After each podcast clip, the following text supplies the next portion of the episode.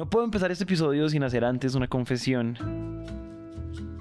Y es que esta historia la estamos entregando demasiado tarde. Esto que les voy a contar les puede sonar raro, pero voy a ser absolutamente honesto. La entrevista para hacer este episodio la grabamos hace dos años. Solo decirle un poquito de vergüenza. Y después de grabarla pasaron dos cosas. Primero, la entrevista nos gustó tanto tanto que decidimos hacer otra, o sea, decidimos hacer una segunda entrevista con la entrevistada como para profundizar muchísimo más. Y segundo, hace dos años, más o menos en esa misma época, o sea, en plena pandemia, en Naranja Media, que es la empresa que produce Emprendete, nos llenamos de trabajo. Para que se hagan una idea, pasamos de tener cuatro clientes a tener 20, pasamos de ser seis empleados a ser 25. Como que ahí arranca una época demasiado difícil de demasiado trabajo. Esto es como problemas positivos, o sea, estábamos creciendo, pero igual crecer es doloroso. A nosotros sí que nos costó y que nos trajo como estreses. Y entonces empezamos a despriorizar Emprendete. Y entonces cuando llegaba el momento de hacer un episodio nuevo de Emprendete, entramos como en un bucle en donde decíamos, no espere, este episodio es tan bueno que mejor dejémoslo para cuando lo podamos contar bien. Y después cuando íbamos a hacer otro episodio decíamos, no, no, este no, porque mejor hagámoslo cuando lo podamos contar bien. Y entonces pasaron dos años y dos años después decidimos hacerlo simplemente porque esta es una de las historias de emprendimiento más lindas e impresionantes que por lo menos yo he escuchado. Y digo esto en voz alta porque en voz alta quisiera pedir perdón, porque de manera muy generosa un emprendedor cuenta su historia y no tiene presentación que espere dos años para escucharse. Y porque yo creo que historias como estas, pues ustedes merecen escucharla. Aquí está y en mi opinión está hermosa. Disfrútenla.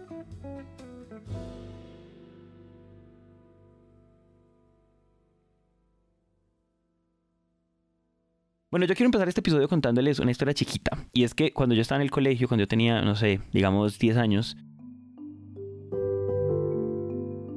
digamos que como un niño normal de 10 años, no tenía ni puta idea qué quería hacer cuando grande. No tenía ni idea. Y digamos que les voy a adelantar algo, pues hoy tengo 30 y no estoy tan seguro. O sea, como que yo no he sido de esas personas como que siente ese impulso enorme de que hay algo muy particular que quiero hacer.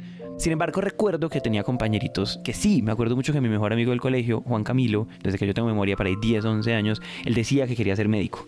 Y hoy es médico.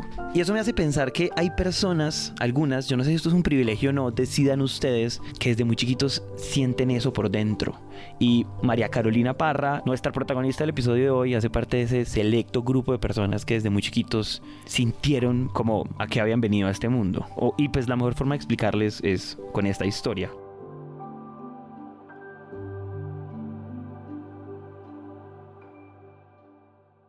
Cuando yo tenía como 6 o 7 años, a mí me regalaron un tablero, un regalito que yo no pedí, pero me regalaron un tablerito, esos de la época, yo eh, nací en el año 70, entonces en esa época era tablerito verde de tiza con una esponjita para borrar.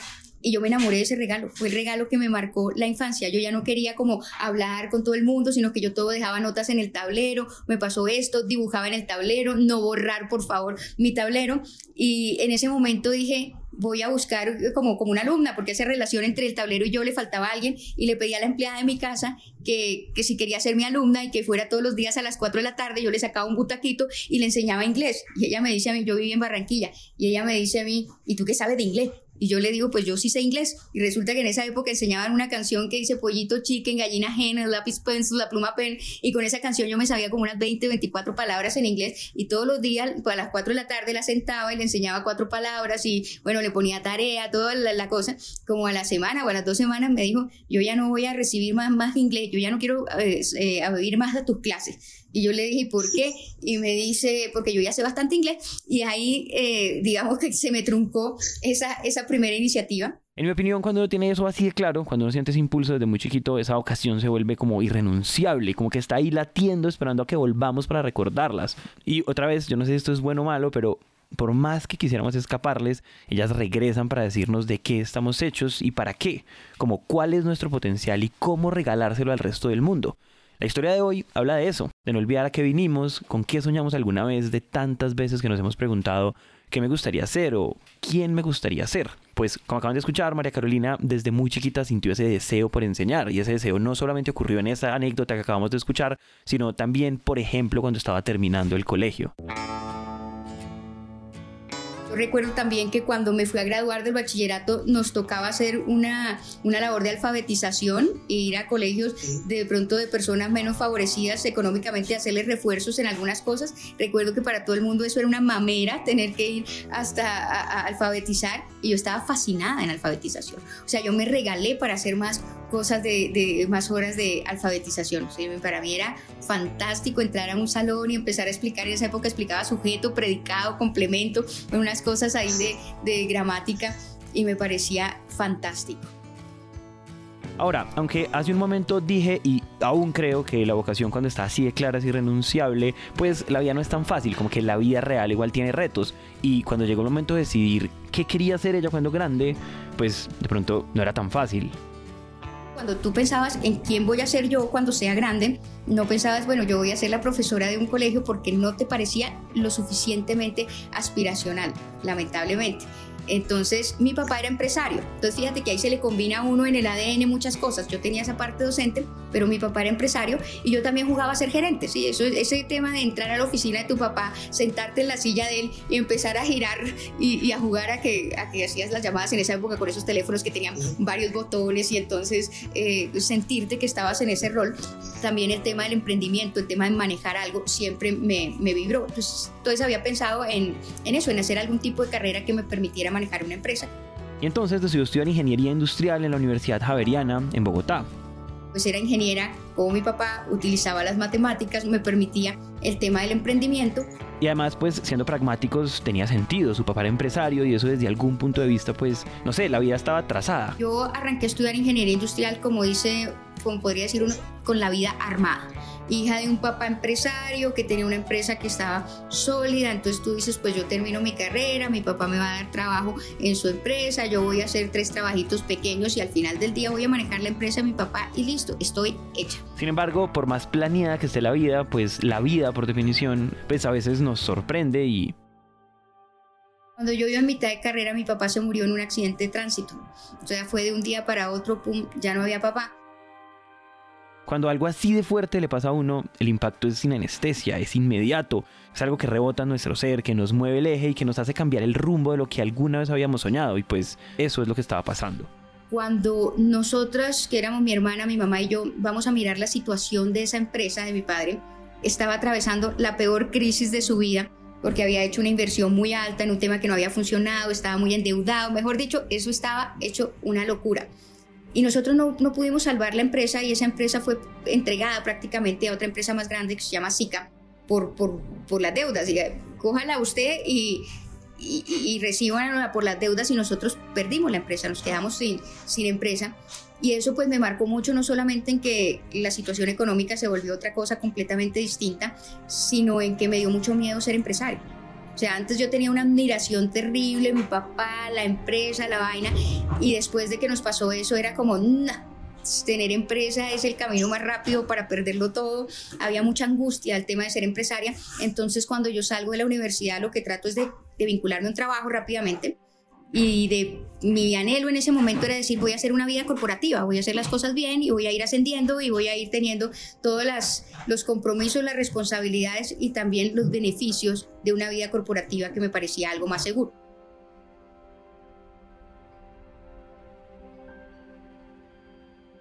María Carolina, como les contamos, estudió ingeniería industrial, que como saben es una carrera muy amplia. Sin embargo, ella tenía un interés particular en los recursos humanos, tal vez por como esa esencia o esas ganas de trabajar con personas, como ese humanismo que ella ya tenía dentro. Y entonces consiguió un trabajo en el periódico El Tiempo, que es uno de los periódicos más grandes de Colombia, donde pues esperaba trabajar en recursos humanos. Yo trabajaba en el departamento de recursos humanos. Y como tal, en el Departamento de Recursos Humanos, lo que yo esperaba pues era vincularme a esos procesos de desarrollo humano. Sin embargo, cuando yo llegué, todo el mundo era psicólogo en ese departamento, ¿sí? Todos eran, la mayoría eran psicólogas. Me dijeron, ay, qué bueno que llegó la ingeniera industrial porque la vamos a poner a cargo de la sistematización del, del departamento. Las psicólogas no querían enredarse mucho con el tema de los sistemas y quieren una ingeniera industrial para que nos ayude a sistematizar el departamento. Entonces yo nunca trabajé en procesos de desarrollo humano ni en nada de eso, sino que yo lo que hacía era el enlace entre el Departamento de Sistemas y el Departamento de Recursos Humanos para que se pudieran implementar esas nuevas tecnologías, sistematizar la nómina, el presupuesto de recursos humanos, eh, todos los procesos que se hacían al interior de recursos humanos. Eso para mí fue un poquito... En el 93. Eh, en el 93, que se estaba, sí, porque había una cantidad de cosas manuales, no te imaginas, y estaban entrando las tecnologías, entonces yo era ese, eh, ese punto de contacto entre el recurso, la gente de recursos humanos y la gente de sistemas que hablaban dos lenguajes completamente distintos. Yo era como un, traductor de esas cosas y ayudé a implementar esos sistemas en el periódico El Tiempo. Para mí primero fue frustrante porque yo quería trabajar más en los procesos de recursos humanos, pero también fue valiosísimo porque yo pude entender realmente cada cosa que pasaba dentro, porque para poder sistematizarla tenías que entender exactamente qué era un proceso de selección, qué era un proceso de capacitación, qué era un proceso de nómina. O sea, yo absorbí completamente lo que era ese mundo de los recursos humanos en eso y desarrollé unas habilidades con los sistemas infinitas. Y yo entrenaba a, toda la gente del periódico en el manejo de esos sistemas y yo era pues, pues una dura, los manejaba con, con, los ojos cerrados. Y, y, después se me dio, yo no, yo no voy a decir que me arrepienta de mis cambios, pero sí creo que uno cuando arranca su carrera a veces es muy acelerado yo quería, ya, yo quería más oportunidades, yo quería más, yo, yo, sentía que yo era muy buena y que entonces que quería más y a veces uno no respeta los tiempos. Yo me hubiera podido quedar mucho más tiempo en el periódico, que fue un sitio que aprecié mucho, pero bueno, me ofrecieron un trabajo en un concesionario Mazda como jefe de operaciones, entonces jefe, quiero ser jefe porque yo era analista tiempo. Exactamente, uno come de mucha estupidez. Entonces yo comí un poco de eso pasé a ser una jefatura que fue un trabajo también interesante, me dio responsabilidad sobre otra gente, tuve que afrontar otros retos con unas responsabilidades mucho más directas sobre mí, manejaba la parte de recursos humanos, manejaba eh, la parte administrativa con temas financieros, entonces eso también me fue dando como un bagaje más, más amplio. Ahí también manejaba el departamento de sistemas que estaba debajo de toda esa línea de operaciones, entonces tenía unos temas de mayor diversidad, de mayor poder de decisión y, bueno, e, e, era una peladita, tenía 25 años y, manejaba varias cosas y, confiaron en mí, tuve una experiencia muy buena allá. Con la carrera profesional pasa algo que es innegable y es que uno de alguna manera construye una inercia. Uno aprende a hacer algo muy bien y de alguna manera eso construye un camino. Entonces... De ahí yo salté al Banco Central Hipotecario. Y en este banco también consiguió un trabajo relacionado con procesos y sistemas. Y después fue ascendida como gerente del área. Y también era una peladita y ahí sí que manejaba como 100 personas en esa área, en un ambiente muy retador, en el ambiente financiero que tiene cierta pues complejidad. Y aparte de eso, sindicatos y cosas muy, muy complejas en el desafío del, del manejo del recurso humano. Y después de eso se fue a trabajar a Colseguros Seguros en un cargo que también incluía informática. Y me llamaron para que fuera gerente de soluciones informáticas de Colseguros y yo al principio como que dije, pero yo por qué voy a terminar trabajando en sistemas si yo he querido otra cosa, pero como de alguna manera siempre había trabajado paralelo al tema de sistemas, es como que la vida te va llevando, no es lo que uno quiere hacer, sino que la experiencia que uno va capitalizando le va marcando un perfil y te va tirando para un lado. O sea, una inercia que cada vez es más grande. Incluso para esa época yo estaba haciendo una especialización en mercadeo en la Universidad de AFIT y, y yo dije, no, ya con mi especialización en mercadeo, pues voy a poder darle el rumbo a mi vida más a esa parte humana. Mentiras, lo que te marca fundamentalmente no es lo que tú estudias, sino la experiencia que tú tienes. Entonces yo era una dura en, en, sistemas y procesos con una especialización en marketing que me adornaba, pero que no, mm, digamos, me aportaba en mi forma de pensamiento, pero, pero pues laboralmente no me sumaba.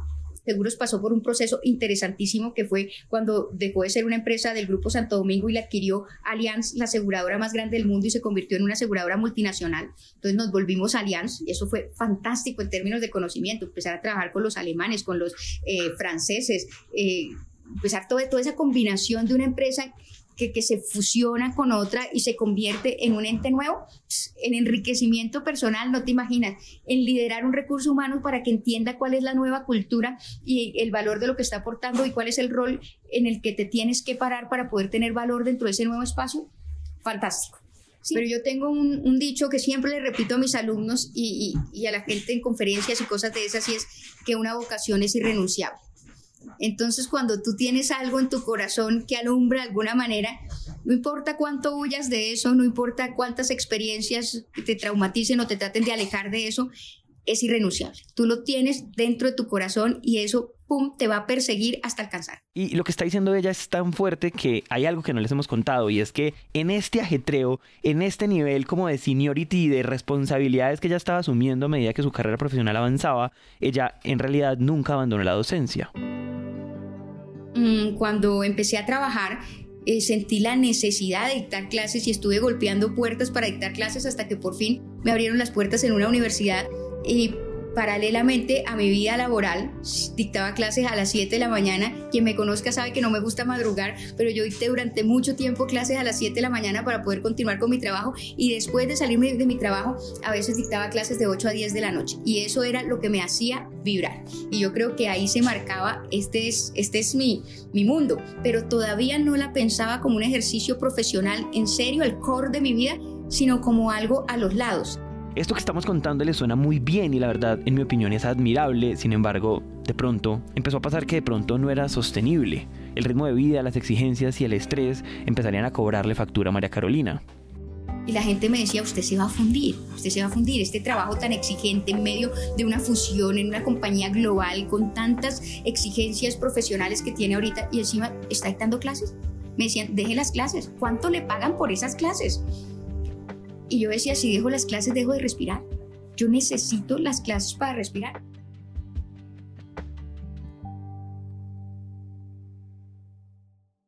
Tengo una anécdota, Juan Pablo, que a mí me parece buenísima, que es que una vez llegué a una de esas universidades donde yo dictaba clase, porque ya estaba en varias, eh, y entonces los profesores estaban un poco molestos porque parece que no nos habían pagado todo lo que nos tenían que pagar o no sé, había un problema ahí con el pago. Y entonces me dicen, no, Carolina, tú no has mirado, que no pagaron bien, que no sé qué. Y yo, ¿en serio? Le dije, no, yo no he mirado. Yo abrí esa cuenta hace dos años y nunca la he mirado. Y eso hablaba de dos cosas. Primero, que me pagaba muy bien en Alianza. Y segundo, eh, que yo no hacía eso por plata. No me, o sea, yo hubiera podido hacer esas clases aunque no me pagaran. Eso fue lo que las universidades nunca supieron. Y encima me pagaban. Y entonces a mí me habían mandado abrir una cuenta en la vivienda y yo la tenía ahí y ahí me consignaban y yo nunca miraba si me pagaban, si no me pagaban, si tenía plata, si no. Era algo completamente y absurdamente vocacional. Yo me acuerdo que el primer semestre que yo dicté clase salí elegida como la mejor profesora y me pareció muy curioso porque yo me preparé mucho en conocimiento para poder abordar la clase pero pues no tenían ni la profundidad, ni la cancha, ni, ni nada. Era, pero tenía el corazón, tenía la voluntad. Y los alumnos creo que leyeron eso, todavía son alumnos con los que tengo contacto en este momento, y dijeron, vea, esa es la mejor profesora que hay. Cuando uno lleva el corazón y lo pone encima del escritorio, la gente lo siente en cualquier cosa que vayas a hacer. Esa vida corporativa que era muy exitosa, que ya yo tenía en ese momento, sé, en el año 2000 yo tenía 30 años y y era gerente nacional de una compañía global, estaba elegida en una cosa que era los high performance, o sea, tenía una vida muy exitosa, pero una frustración interna muy grande. Me desgastaba mucho, me angustiaba mucho. Yo ahora ya a través del conocimiento que he adquirido he entendido que uno puede presionar su cerebro para que funcione en algo que a uno no le es natural y puede que le vaya muy bien, pero el desgaste energético de hacerlo para uno es muy grande cuando estás trabajando en algo que no es necesariamente lo que te fluye, así lo hagas bien. Y eso fue lo que me empezó a pasar. La, la, vida me empezaba a cobrar ese desgaste energético. Yo tenía 30 años, era una persona absolutamente estresada, eh, internamente, porque sí, no sé si se me notaba la verdad, pero era una persona muy, muy estresada, con cierto nivel de frustración con lo que estaba haciendo. Me daban hasta veces como, como ataques de pánico de las responsabilidades que tenía y, y, un ahogo sobre lo que tenía. Y, en esto quiero ser muy claro porque yo le agradezco a la empresa la experiencia que me dio. Yo siempre he sido una empleada muy agradecida. Eh, al equipo de trabajo que tuve, mm, fue fantástica la relación que desarrollamos con ellos, pero es que esta era una vaina mía personal, donde yo sentía que estaba en un espacio donde no combinaba, como si fuera un pescadito tratando de subir piedras, hasta que pues pasaron ciertas cosas dentro de la, de la empresa, más de política y de filosofía con las que yo no estaba de acuerdo. Yo soy una persona de muchos principios, yo tengo unos principios, yo tengo unos valores. Cuando siento que las cosas no funcionan alrededor de esos propósitos, pierdo, pierdo como mi conexión y en ese momento decidí creo que tomé una decisión muy difícil, que es abandonar un trabajo en el que te pagan bien, porque a pesar de que uno no se sienta profundamente realizado, el hecho de que te paguen bien, bueno, uno sí le gusta su estilo de vida, uno le gusta darse sus gustos, a los 30 años tú eres una persona absolutamente ambiciosa y quieres empezar a, tener tu capital y a unir tus cosas y tomar la decisión de decir, yo prefiero dejar esto a un costado e irme por un lado que es más vocacional, es una cosa muy fuerte, que no solamente depende de tu berraquera o de tu estado de, de aburrición que tengas con lo que estás haciendo, sino de que la vida te va orquestando también un poco el camino y, y te va poniendo en tu, en tu lugar. Cuando, como le pasó a María Carolina, la inercia coge mucha fuerza. Como que dejarle el destino de uno a la suerte no es buena idea y entonces es mejor tomar decisiones bruscas, decisiones difíciles como la que acaba de tomar María Carolina. Entonces era momento de tomar otro rumbo, de buscar nuevos horizontes, de permitir que la vida comenzara a llevarla hacia eso que ella estaba destinada a hacer. Yo antes de salir de ahí, y, en eso también soy muy clara, esto, ya te digo, yo soy una profesora, yo todo lo hablo en función de lo que les recomiendo a mis muchachos entonces yo les digo, mire, cuando uno va a dejar un cargo, uno no va y se quita el delantal y lo tira y dice, pues ya me voy para la casa y no hago, ya no quiero seguir trabajando acá. Uno toma la decisión en la cabeza y en el corazón. Y en el momento en que uno toma, sincroniza mente y corazón, las oportunidades empiezan a aparecer y uno organiza su vida y siempre la avisa. Siempre la avisa. No es que uno se, se va, eh, eh, por la mañana dice, por la tarde se fue. Entonces eso fue lo que yo hice, alinear mi decisión en la cabeza y en mi corazón y decir definitivamente yo ya no quiero más acá. Y pues eso que ella está diciendo que pasa, o sea, que después de esa alineación las cosas se reconfiguran, pasó. Me encuentro en una reunión social con un señor que me cuentan que tiene unos restaurantes y unos hoteles. Ese señor eh, me termina llamando una semana después y me dice, Carolina, es que yo quiero que usted maneje mis restaurantes ni mis hoteles. A mí me dio fue como risa. Yo dije, este tipo está loco. Y le dije, pero yo qué sé de restaurantes y hoteles. O sea, tú porque yo creo que tú estás equivocado. ¿Tú por qué me estás considerando a mí para esto? Era un señor extranjero y entonces él ahí sí hablaba como medio enredado y todo. Me dijo, no, es que yo, a mí me interesa lo del ser que tú eres. Yo te enseño lo que te tenga que enseñar, pero me interesa el ser que tú eres. Y entonces me dice, mira, durante un año yo voy a trabajar contigo te voy a mostrar, te voy a enseñar y después de un año te dejo manejando las cosas.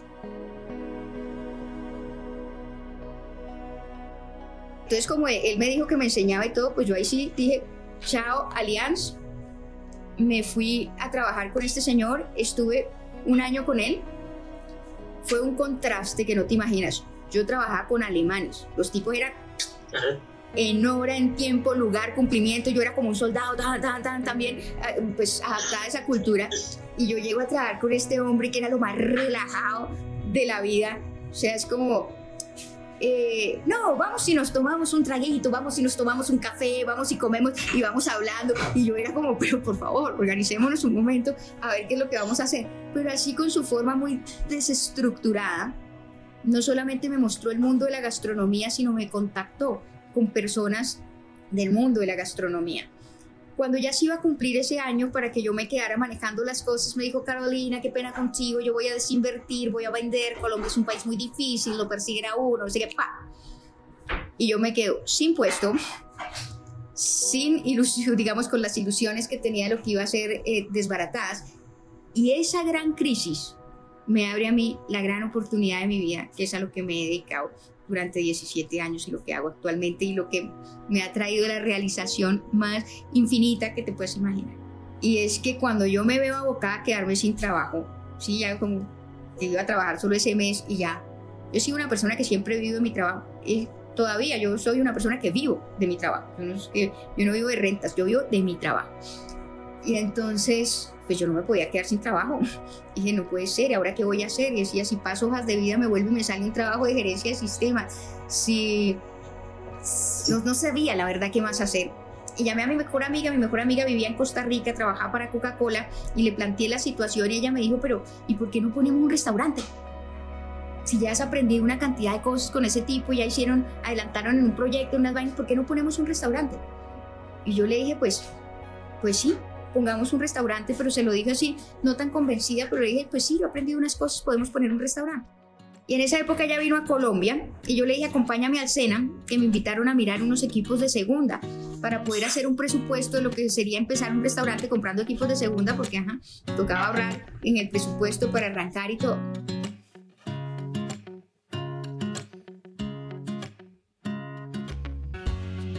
Eso íbamos caminando los tres, el señor del Sena que nos estaba guiando, la que hoy día es mi socia y yo yendo, recorriendo unos pasillos para ir a mirar los, los equipos de esos de segunda.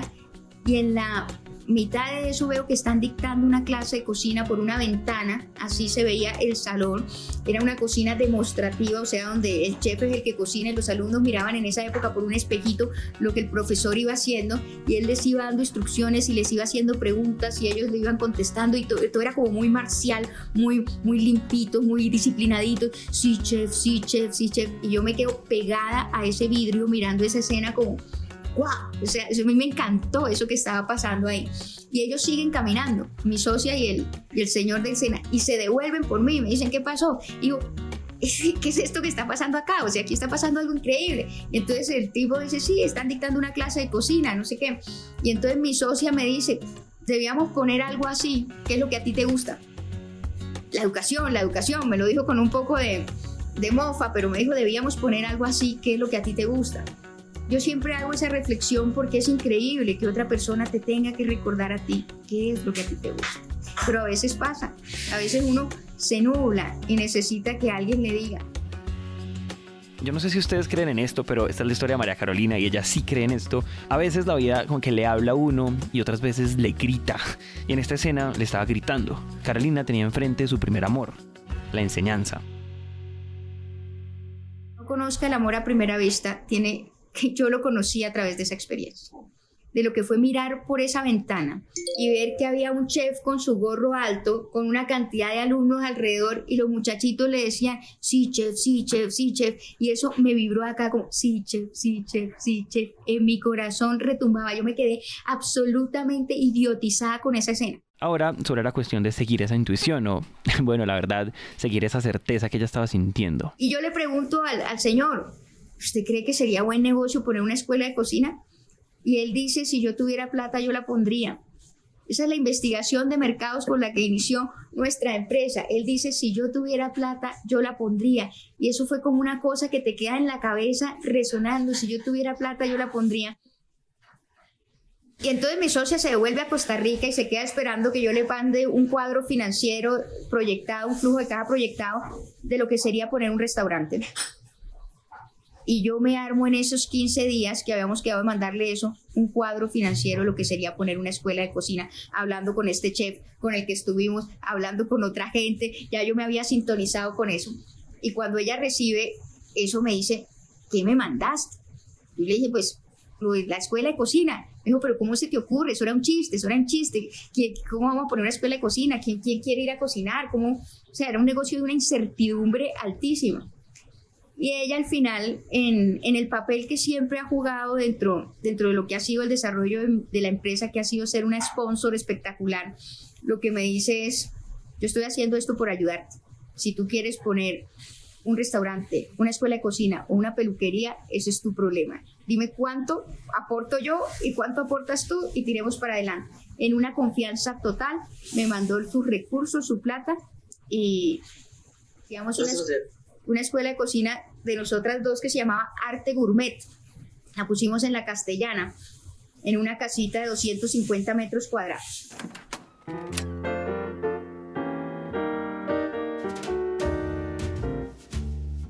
Lo que hicimos nosotros fue tomar esa casa en arriendo en la castellana, 250 metros cuadrados, y transformarla en una escuela de cocina. Y el que conoce lo que es una escuela de cocina por dentro, entiende que es una transformación total, no queda piedra sobre piedra. Tú tienes que cambiar los pisos, tienes que cambiar las paredes, tienes que cambiar las conexiones eléctricas, tienes que cambiar las conexiones de gas. Yo ahora me lo pregunto si yo hoy día tendría esa, ese corazón valiente que yo tenía a los 33 años cuando empecé a hacer eso. Y era un corazón valiente y un corazón ingenuo también. Yo creo que la ingenuidad a veces ayuda un poco al emprendedor porque como uno no visualiza todos los inconvenientes que se le pueden venir encima, pues uno entra a la mar con decisión y ya una vez estás en la mitad de la mar ya no te puedes devolver. Entonces reme y reme y, sale uno adelante. Cuando uno le tiene determinación al tema sale uno adelante.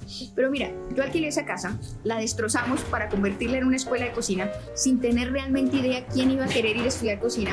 La idea era empezar a hacer unos cursos cortos primero y después empezar a hablar de, de carreras técnicas para, para el tema de gastronomía. Yo me acuerdo que esa casa estaba desbaratada, o sea, piensa en en un espacio con una montaña de arena y cemento y un señor con una pala revoleando eso, piensa en otro con un martillo dándole a los pisos. Y cuando yo veo eso, dijeron, bueno, la obra va a estar lista en un mes. Yo dije, yo me voy a poner un aviso en el periódico El Tiempo, que era pues, lo que, lo que no se vendía a través del tiempo en ese momento, no se vendía, se acabó. Entonces yo dije, yo voy a poner un aviso para tantear un poquito a la gente. Voy a poner, se dictan clases de cocina. Hice un avisito que yo misma lo, lo autocritico. Digo, no, era un aviso, eso era un pinche aviso, el aviso más feo que yo haya hecho en mi vida de, de marketing pues por un tema también de presupuesto, el aviso más exitoso que tú te puedas imaginar, Juan Pablo, yo saco eso en el tiempo y se dictan cursos de cocina y no sé qué, y empieza la gente a llamar, pero como loca. Yo nunca he recibido una respuesta publicitaria tan alta como ese aviso. Y entonces la gente, yo le, yo le, le decía, porque yo no, yo no era una buena cocinera. Hoy día yo tampoco sé si definirme como una buena cocinera, pero he aprendido un montón.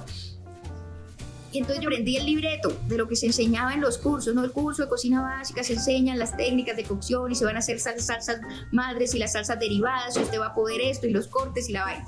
Yo echaba el verso. Cuando la gente me decía, ay, quiero ir a conocer, yo veía ese tierrero que nosotros teníamos ahí. Y dije, bueno, pues vengan, pero pues estamos en obra, les advertía, no, no, tranquila, vamos a conocer pues la gente llegaba a ese espectáculo del obrero con la camisa puesta aquí, amarrada en la cabeza, fumándose un piel roja y revoleando arena de un lado para otro. Y yo les pedía a los obreros que, que dejaran un momentico de trabajar, que no me hicieran ruido en ese momento. Y le explicaba imaginariamente a la gente y le decía, aquí va a quedar una estufa, y aquí va a quedar una parrilla, y aquí va a quedar esto, y allá en ese hueco va a quedar el horno, y aquí viene una campana. Y la gente me seguía como si estuviera viendo algo, te lo juro, así. Y cuando yo terminaba de hablar me decían, le va a quedar muy bonito. Y me sacaban la plata y se inscribían al curso. Nosotros arrancamos en Arte Gourmet el 12 de agosto del año 2003 con todos los cuatro cursos que teníamos dispuestos llenos. Así como lo escuchan, ese sueño que la movía desde un principio, esa idea de fusionar sus dos grandes pasiones, la idea de emprender y la de enseñar, se estaba materializando. Eso, camaradas, había comenzado. Un arranque feliz, ¿no? Fue un momento feliz, eh, todo, todo, brillaba en el gato Duma, los equipos nuevos, lo habíamos hecho con buenos proveedores, o sea, le habíamos metido, le habíamos metido con ganas y con cariño. Pero pronto apareció la competencia. Al mes de eso que te estoy contando, creo que exactamente al mes, abriendo el periódico, yo encuentro un letrero que dice, se dictan cursos de cocina en un aviso mucho más grande, más bonito. El dueño aparecía así, vestido de chef, y decía, Escuela Verde Oliva. Y yo dije, miércoles, o sea, no alcanza uno a tener un momento de, de paz, a celebrar su pequeño éxito inicial y ya saltó la competencia. Y además pensé, este señor es chef porque yo lo veía que salía en la publicidad vestido de chef y yo no soy chef. Y pensé, eso, eso me va a jugar en contra. Y dije, me voy a ir a visitar Verde Oliva porque eran unas épocas muy bonitas donde a uno no lo conocía nadie. Pues muy bonitas, muy románticas, a uno no lo conocía nadie. Y, y uno mismo iba y hacía el benchmarking entonces yo iba como si me fuera a escribir a los cursos, llegaba ya a Verde Oliva a preguntar por los cursos para conocer cómo era que estaban organizados. Y salí muy aburrida ese día porque me di cuenta que a Verde Oliva le habíamos metido como un poco más de dinero, que la escuela se veía como, como más bonita. La mía era como muy funcional, pero, pero muy básica, ¿no? El equipo aquí, el mesón de acero, ellos tenían cositas de madera, gallinitas de donde salían los huevos, o sea, como unas cositas todas curiosas. Y yo pensé, nos pueden debilitar, porque puede que la gente se dé cuenta que esto es un buen negocio, se metan muchos y nosotros pasemos al olvido por ser lo más, los más sencillos dentro de lo que se está haciendo. Quedé con esa inquietud. No estaba tampoco contenta con lo que nosotros estábamos haciendo del todo, porque las clases eran buenas, los profesores eran chéveres, pero le faltaba como una parte cultural. Yo me veía mucho el canal El Gourmet y yo decía, a mí me gusta ver esos chefs del gourmet que antes de hacer la paella, eso hablan de España, de la geografía, de la historia, de dónde viene el azafrán, la vaina, y luego se hacen paella. En cambio, los míos hacían paella y la hacían muy bien hecha, pero se faltaba todo ese entorno. Yo digo, algo me falta. Y estaba viendo el canal Gourmet, que lo consumía mucho como para contrarrestar mi falta de conocimiento culinario. Y de pronto sale un comercial el comercial dice Feria Expo el Gourmet en el Sheraton de Buenos Aires con todos los chefs del canal y todas las escuelas que apoyan el canal y no sé qué. En esos 30 segundos que duró el comercial, yo tuve una epifanía. Yo dije, yo me voy a ir a Argentina, yo voy a traer una de esas marcas de allá, yo voy a traer esos chefs que están en el televisor y esos son los que le van a dictar clase a mis alumnos, punto. Pero, o sea, en un entusiasmo, y apenas se acabó el comercial, levanté el teléfono y llamé a mi socia. Y le dije, Olga, nos vamos para Argentina, vamos a ir a traernos una marca de esas aquí, nos vamos a fortalecer. Porque el canal Gourmet y los chefs del canal Gourmet, y yo lo que me acuerdo es que Olga me dijo, ¿canal qué? Yo Gourmet, y me dijo, eso no entra aquí, ni siquiera entraba el canal Gourmet en Costa Rica. Yo no tengo ni idea de qué me estás hablando. Mira, Carolina, ¿con qué plata nos vamos a ir a Buenos Aires? Me dijo. Y le dije, pues yo pensaba irme con la de los cursos que hemos recaudado. Y tú, le dije, pues tú, pues tú eres empleada de Coca-Cola, ¿cómo es posible que no te puedas dar el gusto de irte a Buenos Aires? Eso se puso molesta y me dijo, no, no, no, no, yo ya le puse a esa empresa la plata que le iba a poner, yo no me voy a gastar un peso más, olvídate de Buenos Aires, olvídate de eso, ¡pum! Me colgó el teléfono. Y mira que esto es mágico, Juan Pablo, y yo lo he visto en muchas cosas de mi vida. Y es que cuando uno de verdad sí tiene una intención acá, eso lo dicen muchos libros, muchas cosas, el mundo externo se alinea en función de eso que uno tiene en su corazón y en su cabeza. A los dos días me llamó Olga y me dijo, Carolina, eres la persona más de buenas del mundo. Y yo le digo, ¿por qué? Me dice, porque Coca-Cola me manda a Buenos Aires la misma semana de tu dichosa feria. Pero te lo, te lo estoy jurando de los momentos más mágicos que ha habido. La misma semana que había eso, Coca-Cola le dijo a ella que viajaba para Buenos Aires a una comisión de trabajo y eh, me dijo entonces, cómprate tus tiquetes y vete con la plata de los cursos.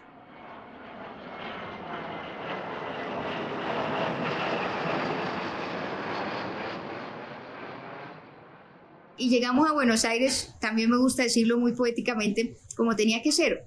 Olga Reyes Avisambra, ejecutiva de Coca-Cola, Business Class, directo al Four Seasons. Y yo, entrepreneur incipiente, Misery Class, directo a cualquier cosa entre la Valle y la Florida. Pero estábamos las dos en Buenos Aires. La determinación casi testaruda de María Carolina la había llevado a Argentina y el destino se estaba alineando en función de su deseo. Lo cierto es que en Buenos Aires Carolina iba a encontrar mucho más que un nuevo aprendizaje para su emprendimiento. Se iba a encontrar ni más ni menos que con el gato Dumas. Tuvimos un encuentro con muchas escuelas, pero un maravilloso encuentro con el gato Dumas, el mismísimo gato Dumas. Y después de esa reunión el gato Dumas nos dijo, esta escuela se va para Colombia. Para los que no saben, el gato Dumas es un chef y cocinero argentino considerado un bon vivant, o sea, alguien que dedicó su vida a sus restaurantes, a escribir libros, a prestar servicio en docencia y a programas de televisión. Él le había dado el visto bueno, le había dado la oportunidad de convertir su primer emprendimiento arte gourmet en la escuela Gato Dumas para Colombia. Fue como, como trajimos el nombre. Yo me acuerdo que en el vuelo de regreso yo no dejaba de pensar en la gente de Verde Oliva y cuando se dieran cuenta que yo iba a bajar el aviso de arte gourmet y iba a subir el aviso que fuera Gato Dumas. Sin embargo, en la mitad de esa negociación se murió el Gato Dumas. Nada menos y nada más que antes de firmar el contrato y después de haber ido y vuelto con abogados y con vaina, se murió el Gato Dumas. se murió? Se murió. Se entró a la clínica por una cirugía y, y se murió. Y entonces la institución seguía viviendo, pero el personaje, el dueño, el que la representaba, el que era todo, se murió y entonces pues la negociación se nos demoró un año más, tuvimos eh, una cantidad de dificultades para poder concretar la venida del nombre a Colombia y finalmente lo pudimos traer. La pudieron traer, sí, pero pues todo no estaba listo. Gato más vino a conocer la escuela que nosotros teníamos. Me dijo, mmm, le quedó todo mal. Yo, pero ¿cómo todo? Las estufas no van así, le faltan fuego, le falta frío, le sobra esto, le falta, le sobra, le falta, le sobra, le falta, le sobra. Y me dieron como un espacio de un mes. Digo, en un mes usted tiene que transformar esto que tiene en un colegio Gato Dumas, que tiene estos requisitos. Y nosotros ya sin plata. O sea, es que uno también le concede mucho valor al dinero. Yo no digo que ninguna, que las cosas se puedan hacer sin ningún, sin ningún peso, pues muy difícil. Pero tampoco todo depende del dinero nosotros sin un peso ya transformamos lo que habíamos hecho mal en un colegio Gato Dumas que tenía ya unos estándares para la enseñanza Y todo apunta de relaciones y de generar credibilidad. O sea, de pararte con el señor de los equipos y decirle, venga, cámbieme este wok por una estufa. Y el tipo me miraba y me decía, pero ¿cómo así cambien? Y yo, pues, que se lleve esto y me traiga una estufa. Me decía, pero Carolina, esos equipos ya están usados. Yo le digo, pues ni tan usados porque a mí no me han servido mucho. O sea, yo me equivoqué en, en la compra que hice. Y eso coincide, fíjate cómo es la vida interesante, eso coincide con el boom de la comida asiática aquí en Colombia y al hombre le estaban pidiendo mucho woks y después de tanto cansarlo, me dijo, bueno, preste ese wok para acá que me lo están pidiendo en otro lado y coja su estufa. Y yo le decía, venga, usted ponga así de grande su marca en los equipos, porque es que cuando yo traiga el gato más a Colombia e inauguremos, usted no se imagina cómo le va a hacer de bien, eso es mercadeo. En ese momento yo no sé si el tipo me entendía, no me entendía, pero estaba mamado de tenerme a mí detrás, que cámbieme, que ayúdeme, que haga, hasta que él, me dijo, yo le voy a ayudar y me mandó los equipos que necesitaba con su letrero así de grande de su marca. Y efectivamente cuando inauguramos el Gato Dumas en Colombia estuvieron todos los personajes de la gastronomía, eh, no porque yo fuera nadie, pues todavía no era nadie en el mundo de la gastronomía, pero el nombre del Gato Dumas sí jaló muchísima gente y sí marcó un icono, un antes y un después en la educación gastronómica de este país. El sueño se estaba materializando mucho más grande de lo que alguna vez ella había pensado, lo cual por supuesto no había sido de la noche a la mañana. Había llevado sus desafíos, sus evaluaciones y poner en la balanza muchas decisiones. El emprendimiento es el camino de las dificultades y uno lo recorre porque la realización que trae es infinita y por eso vale la pena recorrer, a mi juicio pero no es, el, no es el camino fácil como la gente cree que es el camino. La gente es tan arrogante a veces. Yo veo a mis muchachos a veces tan arrogantes. Es que yo no quiero trabajar para nadie. Por eso yo voy a salir y voy a poner mi restaurante. ¿Con qué plata lo voy a poner? Con la de mi papá. O sea, y se les hace tan fácil pensar que si ponen un negocio de una vez es el camino al éxito sin entender lo escarbado que es ese camino, la cantidad de resiliencia que hay que tener y, que echas tres pasos para adelante y uno para atrás, tres pasos para adelante y uno para atrás. Esta misma época en la que estamos es una época de unos desafíos, pero yo como emprendedora digo, me alegra ser emprendedora y no ser empleada porque todos los desafíos que hay aquí en este momento son mi responsabilidad. Yo puedo enfrentarlos, yo puedo darles respuesta, no sé si sea la respuesta correcta o equivocada. El tiempo me va a decir si yo le estoy dando este desafío la respuesta correcta o equivocada, pero estoy segura que es mi respuesta. Y asumo la responsabilidad del éxito o del fracaso que venga también después de esto. Y esto me parece fabuloso para uno como ser humano, poder poner sus ideas a prueba, sus planes, su entendimiento de las situaciones. Y el resultado es el que te mereces, ¿ya? Y cuando es malo el resultado hay mucho aprendizaje y cuando hay bueno hay mucha realización.